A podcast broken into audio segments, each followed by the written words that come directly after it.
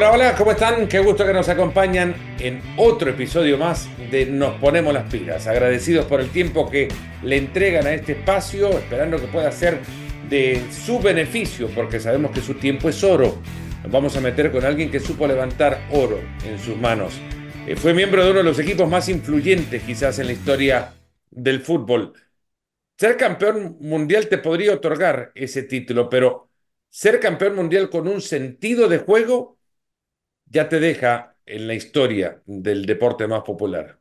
Un juego que proyectaba un sello de identidad. Eso de verdad es, es de pocos equipos y de pocos campeones mundiales. Y eso que son pocos los campeones mundiales. Hoy, director de Relaciones Institucionales del Real Club Deportivo Español, Joan Capdevila, bienvenido. Nos ponemos las pilas. ¿Cómo estás?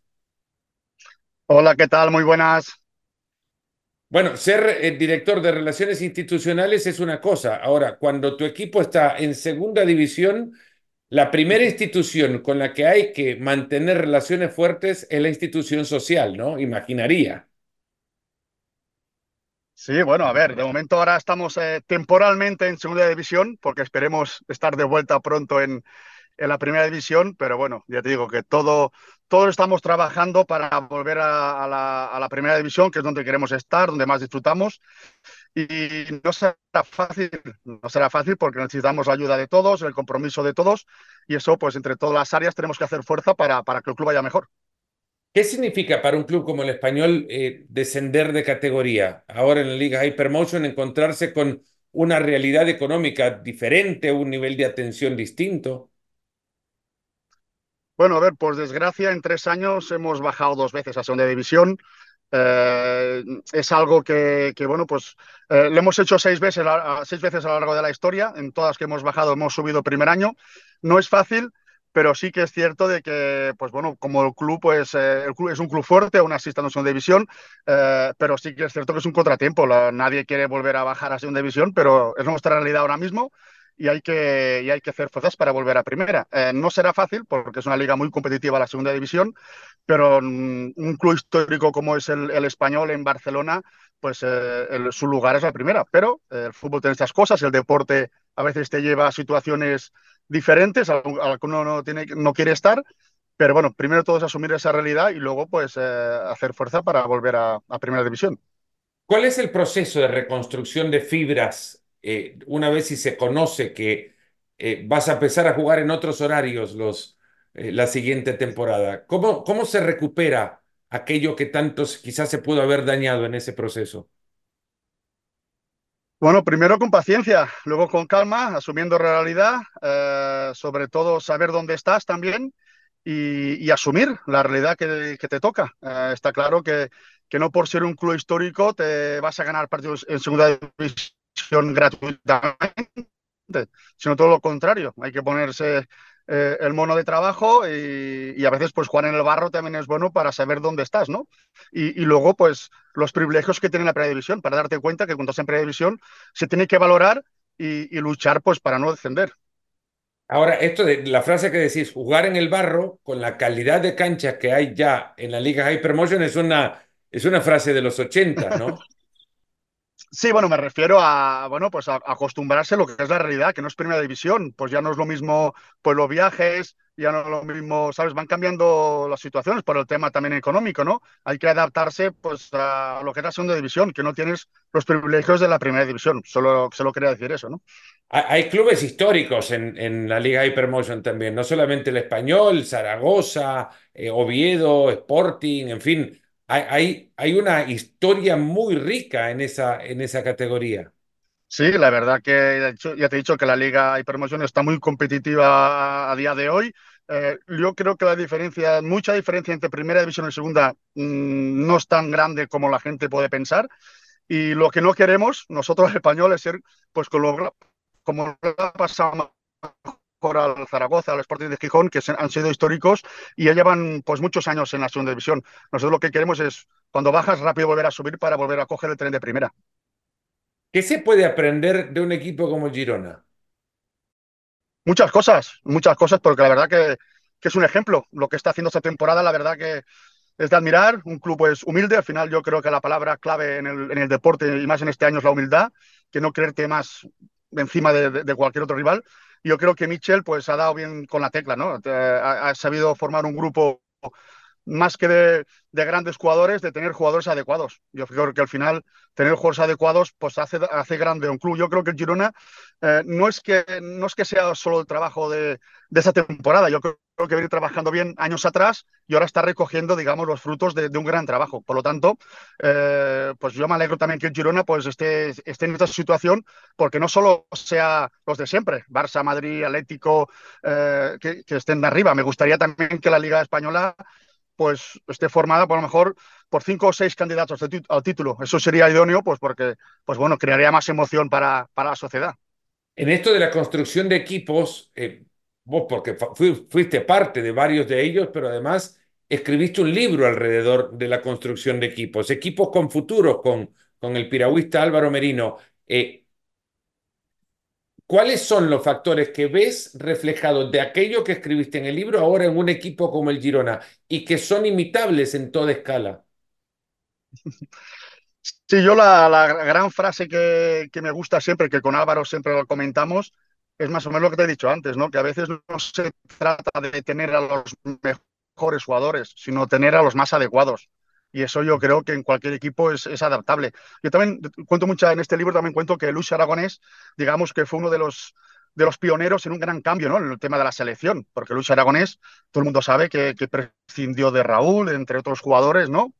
Y de alguna manera él creyó en un sistema de hacer un gran, un, gran grupo, un, grupo fuerte y, mira, pues le, salió bien en esa Eurocopa de 2008 y la verdad que, que, bueno, pues yo soy partidario sobre todo de tener un grupo fuerte mentalmente, que esté unido, sobre todo que esté unido, que los egos, al final también los egos hacen mucho, ¿no? Que, los, que puedas bajar el volumen de los egos, que los jugadores pues se regulen y a partir de ahí pues a construir algo grande. Y yo creo que el Girona está, está en ese camino.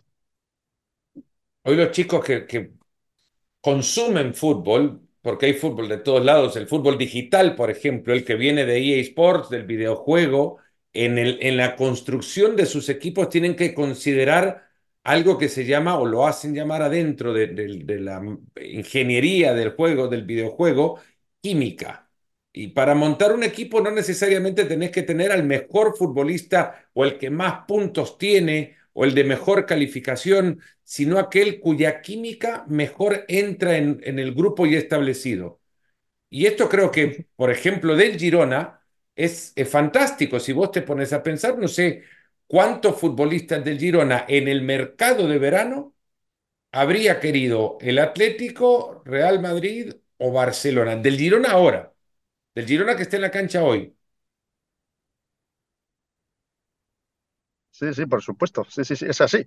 Eh, ya te digo, lo del Girona no sé si puede ser un caso como ya pasó en Inglaterra, como el Leicester, Leicester no sé pronunciar muy bien el nombre, Leicester, bueno, un equipo ganó la liga inglesa que nadie, pues claro, nadie contaba con él y, fue campeón. A ver, estamos hablando de, que estamos a mitad de temporada, que el fútbol da muchas vueltas, pero a día de hoy el Girona pues está dando un ejemplo de, de lo que es un equipo. Al final la palabra equipo eh, pues eh, es muy difícil ¿no? decir que es un equipo. Es, que el equipo es muy, una palabra muy fuerte ¿no? para mí. Eh, tener un equipo es, es tener algo muy grande, tener un tesoro, ¿no? Y yo creo que el Girona lo está teniendo. un buen equipo no pasa por malos tragos. Sí, también, claro que sí. Al final, esto es, un, esto es una carrera de, en primera división, es una carrera de 38 partidos, es una carrera de fondo y, seguramente pues habrá baches eh, eh, en, el, en, el, en, el, camino. Y lo importante es saber cuando vengan esos baches cómo reacciona el equipo, porque ahora es todo muy bonito cuando vas ganando, pero vamos a ver cuando vengan los baches cuál es la mentalidad del equipo y cuál es la forma de, bueno, Mitchell o su cuerpo técnico de enfocar hasta hacia dónde van a ir esos baches, porque luego, claro, cuando ganas y va viento a favor es muy fácil, pero cuando vengan los baches, cada uno mira por otro lado y, ahí es lo difícil realmente. Ahí es lo difícil de un, de un líder, pues saber, eh, de saber llevar al equipo para donde él quiere. Sin entrar ya en nombres y para no comprometer a nadie, también, Joan, uno pensaría que un filtro, como significa el descenso, te deja a aquellos que verdaderamente quieren estar con la camiseta y, con el compromiso de volver. Pasa en, en equipos que ahora como ustedes, como el español, que alguien haya dicho en agosto, no, yo acá me quedo a pesar de poder seguir en otro lado. Bueno, yo no sé, yo no estoy en la cabeza de los demás. Cada persona es un mundo. Al final, yo creo que cada uno busca lo mejor para él, pero sí que es cierto que a veces entra un poquito pues la, eh, el sentido común o la, no sé, como sentimiento que pueda tener uno. Yo es cierto que a lo mejor no lo mismo un sentimiento de un jugador, por ejemplo, de la cantera del español, que a uno que haya que venga cedido recién fichado. Eh, eso es, es lógico. Eh, yo creo que pues le dolerá mucho más un descenso a uno, a uno de la cantera que a uno que ha llegado un año solo. Al final eh, no, no, son estos los sentimientos. Por, por, eso yo te digo un poquito que, que cada persona es un mundo y, y, al final yo creo que cada uno está donde quiere estar. Porque he visto jugadores, no hablo del español en sí, ¿no? Pero he visto jugadores que, que incluso yendo bien no han querido estar en un equipo y se han ido. O sea que, que al final el jugador está donde quiere estar. Y los que están Ahora... no están aquí en el español será porque no han querido estar aquí. Sí, sí. Ahora, eh, eh, ¿este equipo cómo lo ves? De nuevo, entrando en todo lo que conoces como la conformación de un equipo, ¿está fuerte a mitad de temporada el, el español para, para pensar o para ilusionarse en una vuelta?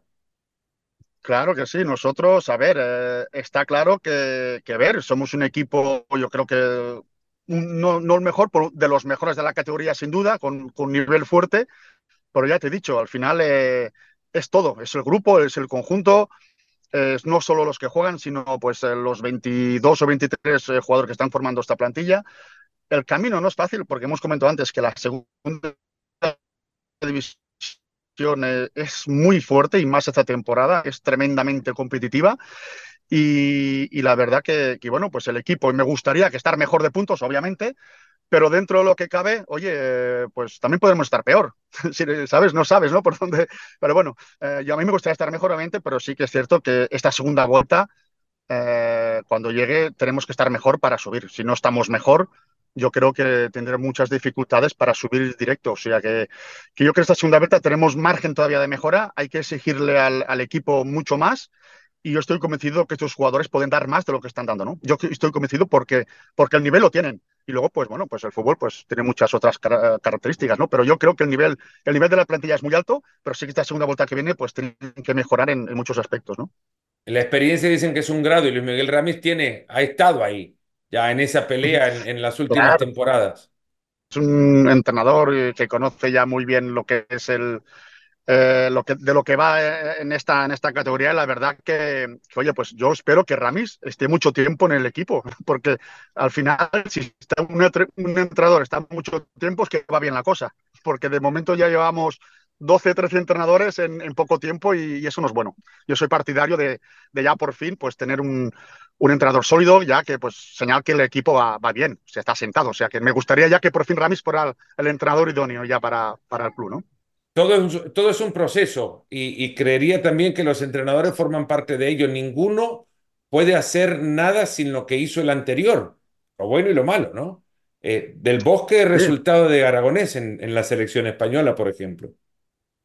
Sí, sí, está claro que sí, que al final eh, los entrenadores siempre dejan un, un, trabajo hecho por detrás que del que viene nuevo pues se aprovecha y, y, puede sacar cosas, cosas buenas. Por ejemplo, Luis García ahora cuando acabó la etapa de, del, en el español pues le dio toda la información necesaria a Ramis y oye, pues eso es muy bueno, ¿no? Que, que entre ellos también se ayuden. Eso es, es un privilegio también. Eh, ¿Hubo ese traspaso de mando en, en la selección de España con Aragonés y del Bosque? Hombre, pues yo no lo sé realmente hasta qué punto pasó, pero sí que sé que, que bueno, que del bosque, sobre todo los primeros días, no, no tocó mucha cosa de, de, aquella selección de 2008. Luego, pues al cabo del tiempo de los partidos, pues él, con uno o dos retoques mínimos, pues, pues armó ya un, un, campeonato del mundo en 2010 que, que, bueno, pues que también salió bien. ¿A ustedes les ha construido qué en esa época, Joan? Porque yo recuerdo Xavi, por ejemplo, previo al 2008 a la Eurocopa, tiene un, una temporada en el Barcelona que no fue la mejor, incluso hasta pensaba en, irse, y se encontraron en, Austria y, la historia le cambió a él, le cambió a España, pero a muchos otros también, a muchos de todos ustedes.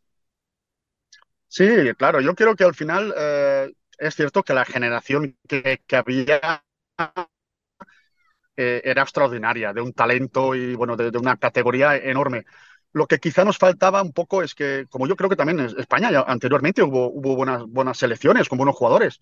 Lo que pasa que yo creo que nos faltaba un poco cambiar la mentalidad, que es lo que hizo más Luis Aragonés, ¿no? De, de, de, que nosotros nos creyéramos que podíamos hacer algo importante, porque nosotros, España siempre era, vamos a jugar un torneo y a ver hasta dónde llegamos, ¿sabes? Como ya, como si no, no fuéramos capaces de ganar nunca nada.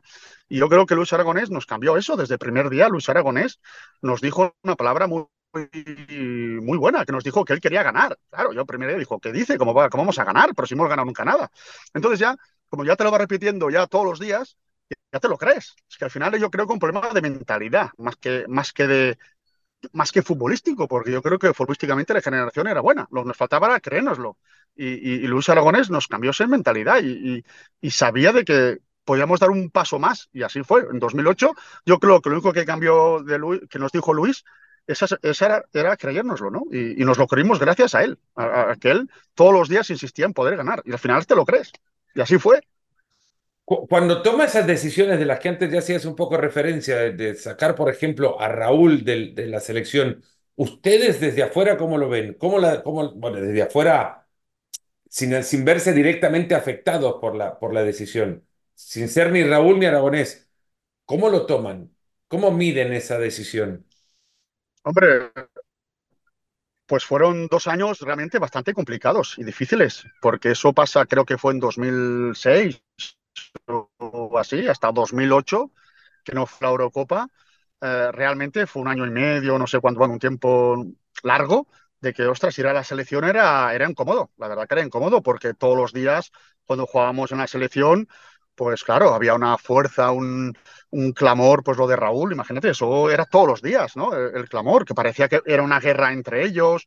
Claro, nosotros estábamos al margen, pero claro, nosotros escuchábamos todo el ruido desde fuera y, cada vez que había un partido, pues todo el estadio pues estaba en contra de Luis Aragonés y, era realmente, realmente difícil y complicado estar en la selección. Por lo tanto, yo creo que, que, Luis en este aspecto pues eh, nos puso hacia nosotros ese, ese escudo, esa barrera que nos protegía de una manera y ostras, que pocos entrenadores pues eh, pueden hacer eso. Y la verdad que lo que soportó mediáticamente pues eh, Luis era complicado y, él lo, aguantó bien. Que ahora, que ahora que hablas de esto, voy a tirar una pelota a la tribuna. ¿Fueron ustedes con Marco Sena los que impusieron la música del autobús de esa selección del 2008? ¿Era la música del Villarreal? Sí, sí, correcto. En, el, en, el, autobús pusimos esa canción porque en el, en el Villarreal nos traía suerte. Era Violeta, ¿no? Violeta, Violeta, sí, sí, de unos argentinos, creo que eran argentinos los, los, los, cantantes y la verdad que, que, enganchó mucho en la selección y, y mira, también trajo suerte. Ahora que lo venía pensando, recordaba el documental de la Euro del 2008 y recuerdo esa canción y, alguien del Villarreal me dijo que nosotros tuvimos mucho que ver en el ambiente de esa selección. Y digo, pues bueno, la música era la misma.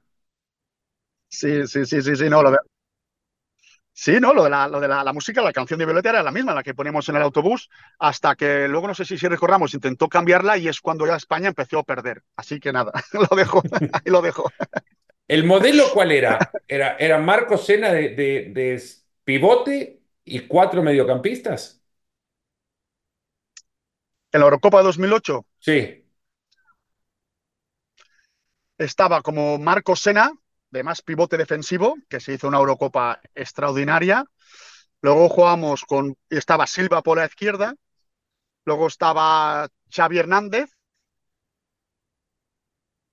luego, no sé, estaba variando entre varios, después también estaba Torres de punta, que fue el que marcaba, bueno, que estaba allí, que estaba con Guiza, Sergio García, hostia, además no sé si me olvidó alguien más de delantero, pero sí que estaban ahí Muiza seguro, Sergio García también.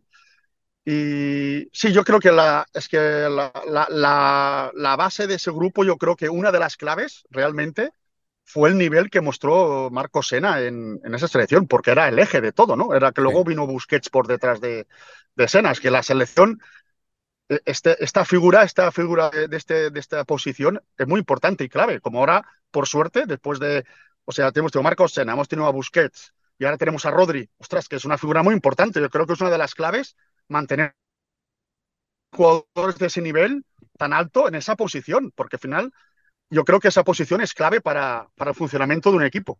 Y apreciar esa posición, que el fútbol de España aprecie esa posición del pivot, creo que es un mérito gigantesco de Aragonés, porque ahora pareció ser siempre el 10, el, armador, el que, el que te da el último pase, el, jugador más importante, y no, es el que te da el equilibrio en tu equipo, el, el núcleo de tu equipo. Es ese futbolista del que ahora España ahora tantos crea. Sí, bueno, al final todos son importantes. ¿eh? Es importante el portero que la pare, es importante que el central la corte, pero esa figura de cuando, eh, por ejemplo, el partido está roto, que, tener una persona allí que, haga como de que barra todo, pues que te recupere. Para, por ejemplo, yo pienso que, por ejemplo, para que Iniesta pueda brillar, necesitas un Busquets que corte el balón y se la dé. Es que si mm. no tienes una figura así, ya luego los demás les cuesta más brillar. O sea, tuvimos, este, tuvimos todos los ingredientes para que, para que el mecanismo del equipo funcionara. Es que al final es eso, encontrar que todos, que todos, eh, todos los ingredientes estén, estén bien situados. Eh, hay una posición que no es solamente es en España, y te la voy a preguntar a vos directamente que lo ocupaste, pero es el lateral izquierdo. Les cuesta mucho al fútbol encontrar continuidad en un futbolista en esa posición, salvo que sea brasileño, ¿no? Al final del día, Roberto Carlos pasó una década en esa selección jugando por ese costado. Eh, pero a España le costaba, cada, cada gran torneo era uno diferente. Bueno, yo tuve mucha suerte porque realmente lo que tú dices, en el, en el año 2010, lo que era la de izquierdos natos, solo estaba yo. Luego llevaba como Arbeloa de, de, como de, ¿sabes? De, en todas las posiciones que Arbeloa podía jugar de comodín, porque Arbeloa podía jugar en todas, en todas las facetas defensivas. O sea que me parece muy bien también tener un, un jugador comodín. Eh, luego, pues vino, vino pues, eh, Jordi Alba, bueno, Gallá, Marcos Alonso, entre otros, bueno, ha habido muchos. Pero sí que es cierto que la posición de la de izquierdo, y aparte está, está cotizada y bien buscada, porque, porque bueno, pues hay, no, por desgracia no, no, hay muchos, ¿no? La verdad que no, no muchos. Yo tuve mucha suerte porque en ese momento clave de, del torneo de mi vida, pues eh, aparecí yo, pude sacar la cabeza que, oye, pues no, no es fácil, ¿no?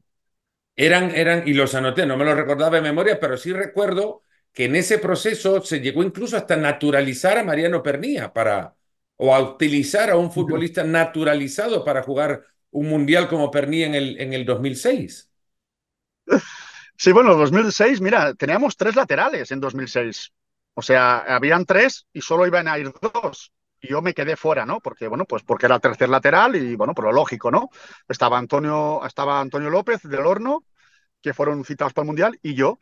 Y claro, pues sonarse del horno, en teoría, sobre la lógica, pues eh, me había ido dos años de clasificación, hubiera ido yo, pero no, pues Luis Aragonés no, no me llamó y llamó a, Pernia, que, que bueno, pues que todavía no había jugado, que estaba en Argentina, pero bueno, que estaba jugando muy bien en la Liga Española, y bueno, pues decidió que fuera Mariano Pernia en aquel Mundial. Yo, desgraciadamente, eh, sinceramente pensé que ya nunca más volvería a presenciar el Mundial, porque era mi última oportunidad, porque con 28 años dije, este es mi momento. Pero no, por suerte se ve que no, que pude ir otro, pude ir al siguiente con 32, pero con 28 ya, ya pues casi lo di por perdido, ¿no? ¿Y hablaste con Luis Aragonés sobre eso?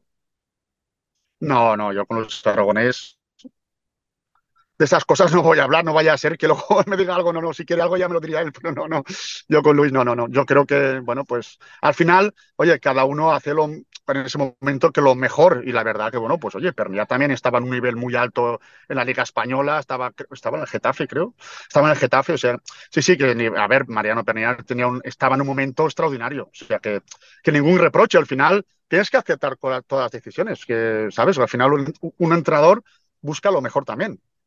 ¿Te llevaron en tu mejor momento al, Mundial del 2010 o fue tu época en el Depor a donde mejor anduviste? Porque en el Depor colectivamente ese equipo era una, una fantasía verlo. La verdad que ahora es inimaginable, impensado. Pero, pero tuviste, no sé, quizá la pregunta es, ¿tus mejores años cuándo fueron? Creo que ya, sí, yo creo que de, deportivamente, futbolísticamente hablando, eh, en Villarreal, porque al final yo ya llego con 29 años al Villarreal, yo creo, yo creo que ya llego en esa madurez deportiva y personal eh, que estás en, tu mejor. Yo creo que la mejor edad de los jugadores, el máximo rendimiento es de los 28 a los 32. más o menos por ahí, ¿no? De los 28 a los 32 es cuando un jugador explota su máximo nivel. Y encima más, si se junta pues con un equipo que tenemos en Villarreal, ostras, que era, era una pasada. Tenemos un, equipo extraordinario, pelea, quedamos subcampeones de liga, peleando por, por Champions, Europa League, eh, jugadores de la talla de Robert Pires, de Cazorla, de Sena, de Nilmar. Mm, o sea, tenemos un equipo brutal y, podríamos decir que encima se me junta pues los éxitos de la selección entre la Eurocopa y el Mundial, ostras, pues yo diría que sí, que estos fueron los cuatro años los mejores de mi carrera, porque al final mmm, cuando uno es futbolista también se trata de, de, disfrutar de la profesión. Y alguno, pues, disfrutar la profesión cuesta mucho también. Y en Villarreal, pues, disfrute mucho de la profesión. E, ese club es otro también del cual se podrían eh, captar muchas eh, o imitar muchos patrones, ¿no? Por mucho que igualmente hay clubes que, porque el fútbol, el fútbol no es un ciclo lineal, de repente vas y te encontrás en un valle, pero es un equipo que, que tiene arraigo también. Eh, es difícil ver que, que de una población de, de, de 50.000 te salga un equipo que compite en Europa. Sí, un mérito enorme. Y, no es solo que esté un año, dos años, es que ya lleva muchos años en la élite y a un nivel extraordinario. O sea, te das cuenta de que, de que bueno, o el trabajo y la gente profesional que, que, son, oye, yo creo que es, es para, para, bueno, son un ejemplo para muchos, para muchos clubes y la verdad que, oye, pues eh, ya me gustaría a mí que, que, por ejemplo, el español fuera pues eh, un, un, Villarreal que estuviera tantos años en Previsión y, y en Europa. Eso eh, yo creo que uno de, uno de, uno de mis sueños personales, poder ver algún día pues un español asentado en un proyecto bueno y, y, y, están en Europa. Eso sería fantástico. Pero bueno, vamos a trabajar para ello. Eh, hay tiempo y esperemos que algún día podamos disfrutar de lo que están disfrutando en Villarreal. ¿Sos de, de, de guardar recuerdos físicos? Tipo, guardar botines, camisetas. Sí, sí, sí. Tengo muchísimas camisetas, tengo una vitrina pues con, sí, pues con, con botas, con con cintas de capitán, todo lo que he podido trincar me lo, me lo he llevado. ¿Cuáles son tus tres recuerdos del 2010? De ese tipo, de, de esos artículos que tenés. Pues mira, tengo la camiseta de la final, obviamente. Uh -huh. Tengo un álbum, un álbum que nos dieron de todo, el, de todo el mes allí en Sudáfrica, un álbum así de grande, enorme. Y luego, ¿qué me llevo más? La Copa del Mundo, que la tengo en una vitrina. Te diré una medalla, réplica, claro, pero no te quedaste con un pedazo de césped de, de, del, del estadio de Johannesburgo. No, no, no, no, no me llevé nada. No me llevé nada porque eh, solo me llevé las camisetas, toda la equipación, mm, la medalla y ya está, poco más. De ese día, de ese día poco más. No, no, de la césped no. Aún tengo césped en las botas, eso sí. De, de, 2010, están ahí, están ahí todavía, porque esas botas las tengo en una vitrina también. Bueno, si querés eh, papelitos de esos que lanzaron cuando ustedes levanten la copa, papelitos dorados, te puedo mandar un par. Que aún tengo las botas, es verdad, aún tengo, están enganchados en la, en la suela. tengo, tengo. El césped está todavía con eso. ¿Tenés papelitos entonces enganchados en la...? Sí, sí, sí, está, están enganchados en los, en los tacos, sí, sí. Si podés cerrar los ojos, no los cerrés igual, pero si podés evocar tu memoria del gol de Iniesta, desde tu perspectiva, contámelo. A ver, no quiero acordarme mucho del gol de Iniesta, no vaya a ser que lo falle en la repetición y no nos den la copa, o sea que el gol de Iniesta no lo veo mucho. pero si tengo que acordarme, vamos, me acuerdo perfectamente. De, hay una jugada en banda, la derecha, por suerte, por el otro lado, porque yo, claro, yo ya estos minutos estaba como acojonado por, por diciendo que no vengan por aquí, ¿sabes? Yo digo que vengan por el otro lado. Por suerte, pues eh, sé que, no sé si Ramos, creo que fue Ramos que cortó el balón y de repente me giro y veo a, a Navas corriendo como una moto por la banda. Digo, digo hostia, ¿dónde va este flipado? Este, ¿Sabes? Yo, yo estoy aquí reventado, como estaba fresco y joven, lo veo correr por ahí por la banda. Luego hace un pase y, no sé, hay una serie de rebotes. También recuerdo que viene Iniesta, le da un taconazo para atrás, a no sé quién se la da, o a, Torres o no sé quién. Es que hay una serie de, de cosas raras que pasan por ahí entre rebotes, taconazos. Luego le va el balón a banda, a Torres, que está abierto en banda. Torres hace el centro al área, que vea, creo que vea Iniesta. Se le queda corto el pase. Eh, no sé si era Van der Bar, que rechaza, rechaza mal y le cae a Sesc. Y Sesc en ese momento hace un control y ve perfectamente a Andrés, le da una asistencia extraordinaria y, Andrés controla el balón, se le va un pelín alto y lo deja caer en el tiempo preciso para cruzar el balón al lado de, del portero y gol. La verdad que yo pienso, ostras, como esto que ha pasado, porque todo el estadio se quedó como, ostras, ha pasado algo. Y lo primero que miro, lo que hago es mirar al asistente, digo, la, la habrá anulado o algo, y no, no, lo veo correr, porque los holandeses se lo querían comer, yo digo, que esto es fuera de juego, pero ¿cómo va a ser fuera de juego? Si, lo, si está, ¿sabes? Si no es. Y luego ya veo a Andrés, que estaba ya corriendo para, para el córner, y, me empiezo a correr hacia él y, no sé, de repente levanto la cabeza y éramos ahí 25 jugadores encima de Iniesta, que yo no sé cómo salió vivo de, ahí, de ahí, abajo. Pues así fue. Memoria imborrable de un momento que la verdad ha quedado como sello también de, de un triunfo que como arrancábamos esto, te decía, ha sido parte de un equipo que por su estilo y sus formas quedó en el recuerdo más allá de lo que hizo en, eh, en, el torneo, que fue ganarlo además, ganar la Copa del Mundo. Pero es que hay campeones del mundo que no quedan en la historia con el sello que quedó o que dejó España. Es un estilo de juego y, lo hablamos 14 años después y sigue siendo un estilo de juego. Sí, el estilo de juego, pues eh, era una, de nuestras virtudes, la verdad. Eh, nuestro estilo de juego siempre, pues, se protagonizaba con el balón. Es cierto que cuando ganamos el Mundial, una de las cosas que más me impresionaron, sobre todo, y que siempre me impactó, fue el, el hecho de, llegar a, a, nuestro país, a, España, y, ver la gente contenta, ¿no? Eso no se me olvidará jamás. Es, muy difícil ver la gente contenta, ¿no? Y al final, el fútbol o, o este deporte, pues al final te deja emociones, ¿no?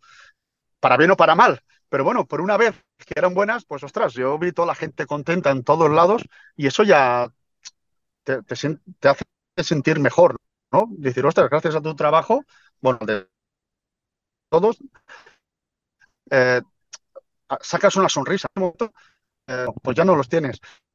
Eh, aquí daba igual Barça, Madrid, la política, o sea, juntamos a un país al menos dos o tres días, que eso fue, fue muy impactante ver a, a, toda la gente contenta, ¿no? Eso, me, eso me, me, sorprendió, bueno, me impactó bastante, ¿no? El poder movilizador del deporte, además, pero ese triunfo le ha dado al fútbol de España un sello de certificación que ahora es exportable, porque España no tenía la cantidad de técnicos eh, o entrenadores dispersos por el mundo que ahora tiene.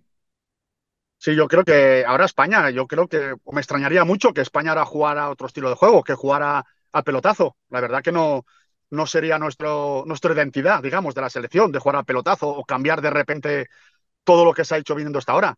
Me sorprendería mucho, podría pasar, pero yo creo que los entrenadores eh, que hay ahora o los que vendrán después mantendrán, mantendrán el estilo de juego seguro y por muchos años. Joan Capdevila, muchas gracias por habernos acompañado. Joan Capdevila, director de Relaciones Institucionales del Español, y ojalá que pronto nos encontremos en la Liga EA Sports. Ojalá, en eso estamos y pelearemos. Un abrazo muy, muy grande y muchas gracias. Y muchas gracias a todos ustedes también por habernos acompañado. Hasta la próxima.